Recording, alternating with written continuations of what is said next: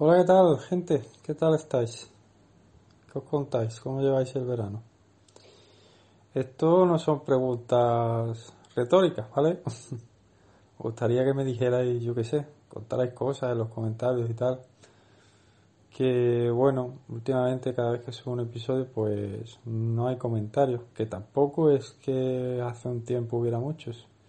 Pero es que la gracia de todo esto es que para mí es que me escucháis y que interactuéis conmigo.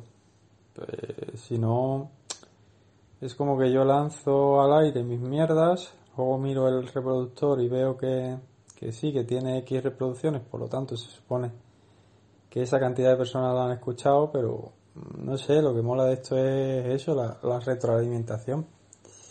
Y no me estoy quejando, ¿eh? Simplemente pues eso, animaros a que dejéis un comentario o que me escribáis por Twitter o lo que sea. Que al final es lo que mola de, de esto. Bueno, em, dejo estas chorradas y voy al grano. Hace ya un tiempo que no grabo y desde que no grabo pues eh, tengo aparatos nuevos de los que hablaros y también han pasado cosas relacionadas con, con hobbies que me gustaría comentar. Entonces no voy a meter todo esto en este episodio porque no tengo mucho tiempo para grabar, así que quiero que quede más corto de 10 minutos. Así que bueno, voy a ir por orden y os voy a hablar del primer aparato que llegó, de los nuevos que tengo, que es una nueva televisión 4K, ¿vale?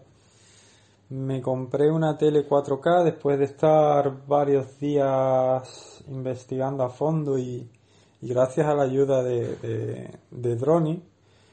No sé si tiene podcast, pero es el chico que hizo el podcast con Mazinger hablando de televisiones y en principio siguiendo sus consejos estuve investigando por mi cuenta bastante y luego ya directamente gracias a Mazinger pues me puse en contacto con él a través de Telegram y le pregunté a él directamente y me resolvió todas las dudas que, que me quedaban. La verdad que súper majo. Fue de mucha ayuda, mucha ayuda. Le comenté, bueno, ya cuando me decidí por la tele, le dije que la iba a comprar, le comenté que le iba, que ya le comentaría qué tal iba la tele y tal. No me he olvidado, pero bueno, ya que grabo un podcast, pues ahora le mandaré el enlace, aunque también le, le mandaré un audio a él específico rápidamente por si no se quiere tragar esto entero, ¿vale? Aquí pues iré con más detalle, imagino. Y nada, pues eso, agradecerle a, a Droni que la ayude y tal.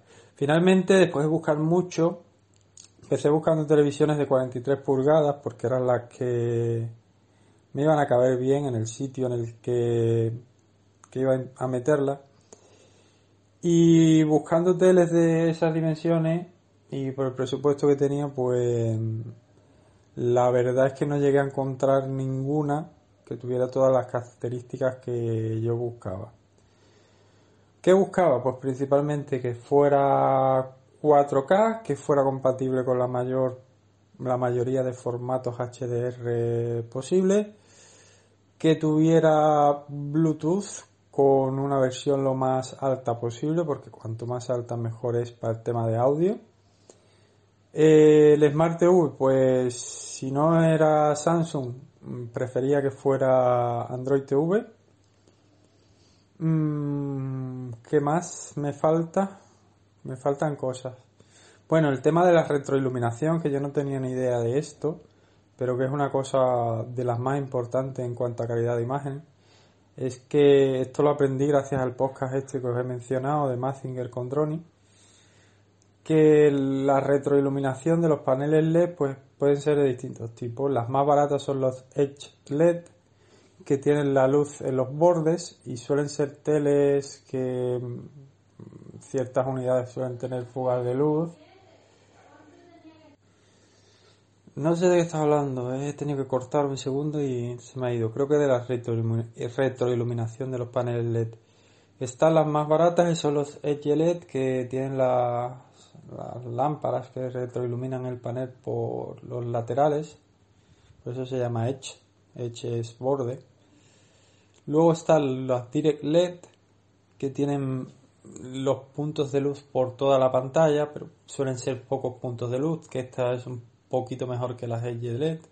Y por último están las buenas buenas que son los Full Array, que es que tiene también la iluminación por toda la pantalla, pero tiene un montón de, de puntos de luz. Esto te permite pues que la imagen sea más fiel porque te enciende la luz en las zonas que tú que tú lo necesitas, ¿vale? Pues entonces yo estaba buscando un panel que fuera mínimo Direct LED. Obviamente Full Array se iba a ir de precio, pues yo estaba buscando en torno a los 500 euros. Y eh, sí que encontré algunos que tuvieran el resto de características que estaba buscando, pero ninguno de ellos tenía iluminación Direct LED, ¿vale? Finalmente sí que di con un modelo de 43 pulgadas que cumplía con todo esto, que era el Philips, eh, ¿cómo se me ha ido? Philips 43 Push 7304. ¿Y qué pasa con este modelo? Pues estuve viendo reviews y tal, comentándolo con Droni y bueno, me encajaba todo perfecto. Pero este modelo, según el tamaño de pantalla en el que lo compres, trae un panel IPS o trae un panel VA, ¿vale? Eh, yo en principio pensaba que los paneles IPS eran mejores por el tema del ángulo de visión y tal, pero investigando un poco he visto que a ser posible mm, siempre es mejor coger un panel VA porque te va a mostrar unos negros más cercanos a los negros puros y un mejor contraste. Problema de los paneles VA es eso, que el ángulo de visión no es tan bueno, pero si la estancia en la que vas a estar vas a verlo de frente, pues no va, no va a haber ningún problema. ¿Por qué os comento todo esto? Pues porque en lugar de comprar el de 43 pulgadas, finalmente he comprado el de 50. Porque ese modelo de 50 traía, era uno de los tres tamaños que traía pantalla VA en lugar de pantalla IPS. Y comentando esto con Drone, pues me, me dijo que si podía, pues eso, que tirase de panel VA antes que IPS y finalmente hice eso. Eh, esta televisión también trae Ambilight, trae Wi-Fi, no sé qué certificación era. El Wi-Fi que es compatible con la banda 5G, que era otra cosa importante que quería tener en cuenta. Y la tengo pues de hace, no sé si dos semanas, tres, un mes, que la estoy usando. He usado para ver pelis eh, y para jugar con la consola y la verdad es que estoy muy contento con la compra. Mm, he probado ya todo. Eh, he probado lo de Android TV, instalar algún jueguecillo, emparejarle algún, el mando Bluetooth para jugar y, funciona todo bien. Android TV, eh, una vez que lo tengo y que lo he probado, pues yo esperaba más. Tampoco es que hubiese investigado mucho, pero bueno, cumple con su función bastante bien y como yo al final solo uso las aplicaciones de, de vídeo que son Twitch, YouTube, Amazon Prime Video y Netflix, pues me he quitado todas las demás aplicaciones del medio que traía y la verdad es que te deja el menú bastante sencillito, bastante simple y fácil de acceder a todo, o sea que, que guay, funciona bien, va rápido lo que es la interfaz y tal. El Ambilight me parece una de las mejores cosas, es una cosa que bueno, siempre que lo había visto las teles de estas Philips me había resultado curioso, pero nunca lo había experimentado por mí mismo. Y no te das cuenta de que verdad, de, que de verdad hace, tiene ahí su función y que, que mola hasta que lo tienes y lo quitas, porque yo he probado a ponerme la habitación a oscuras y desactivar el Ambilight y ahí es cuando te das cuenta, cuando lo tienes puesto, tú estás viendo la tele y, no lo echas a ver, no te estás fijando en las luces que hay fuera de la pantalla. Es en el momento en el que tú te pones en una habitación oscura y lo desactivas cuando te das cuenta de cómo te cambia la imagen en la pantalla. La verdad es que está muy guay. Está muy chulo. Una de esas cosas que no, no aprecias hasta que no las tienes y las pierdes.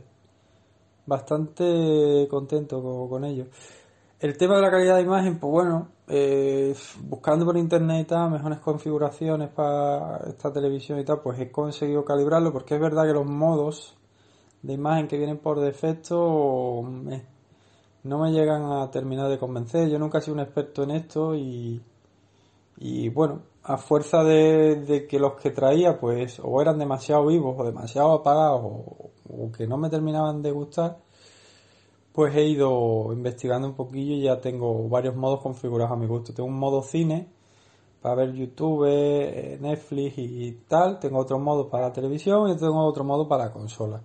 Y luego los modos HDR y Dolby Vision, porque esta tele también es compatible con Dolby Vision, van aparte. Y eso sí que no los he tocado, los he dejado tal y como, como viene. He visto contenido en 4K y HDR y se ve, bueno, es que no sé, no sé qué contaros de la tele, se ve muy bien, pero para eso lo tenéis que experimentar vosotros. No tiene ningún tipo de fuga de luz ni nada, que todo esto es suerte, porque te puede venir una tele de esta y tener mala suerte que tenga alguna fuga de luz o se vea, yo qué sé. Yo he tenido suerte en ese aspecto y nada. Y no sé qué más contaros, lo del tema del Bluetooth, tengo unos auriculares emparejados los Realme Butzer por Bluetooth y se escucha bien, no tienen ningún tipo de retraso. Tengo otros auriculares, que es otro de los cacharros que he comprado últimamente, que ya os hablaré en otro podcast, que también los he emparejado y tampoco tiene ningún tipo de retraso. Esta tele también es compatible con el sonido este Dolby Atmos, pero solo cuando no tienes los auriculares puestos. Imagino que para que sea compatible también a través del Bluetooth, no sé si a través de Bluetooth podría ser, o necesitas unos auriculares que tengan licencia, es que no sé cómo va este tema.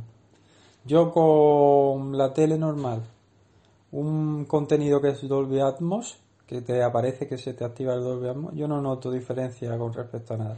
Ahora, cuando me pongo los auriculares Bluetooth y me pongo a ver una peli o lo que sea en Netflix, sin ser Dolby Atmos, pues lo disfruto muchísimo más y se nota, pues eso, cómo va el sonido de un lado a otro, que no es estéreo simplemente, la verdad. No sé qué, no sé. Que muy contento con la tele. Finalmente he dado el salto y, y bueno, he comprado la Philips 50 eh, Push 7354, no la 7304. Es un modelo superior, pero no sé exactamente cuál es la diferencia la verdad. Y me costó 550 euros en PC de componentes y no me arrepiento para nada de la compra. Estaba, esta la tele yo la iba a comprar para cuando salieran las nuevas consolas, pero como ya había investigado tanto y tenía tan claro que el modelo que quería era este, no era lo mismo que ir un poco a ciegas y que te diera igual y estar pendiente de una oferta de una tele buena. Entonces, como yo ya sabía que el modelo que quería era este, pues es más difícil que este modelo en concreto salga en oferta, ¿no? Pues lo he pillado ya y me quito de tonterías y disfruto la tele para Netflix pues todo este tiempo hasta que lleguen las nuevas consolas. Es decir, que para la, Xbox One que tengo ahora, que no es la X ni la S, que ya tienen HDR y tal, que no tiene ningún tipo de mejora, ya la he enchufado y con los modos de de postprocesado de imagen que trae, pues por ejemplo, trae un escalado a 4K y un escalado HDR que tiene distintos tipos, distintos rangos que los puedes configurar. Ya simplemente con eso, configurando y toqueteando un poco el modo juego, mm, se ve bastante mejor los juegos, más definidos y con más detalle en esta tele que en la, la antigua Samsung que yo tenía, que era una Samsung bastante buena.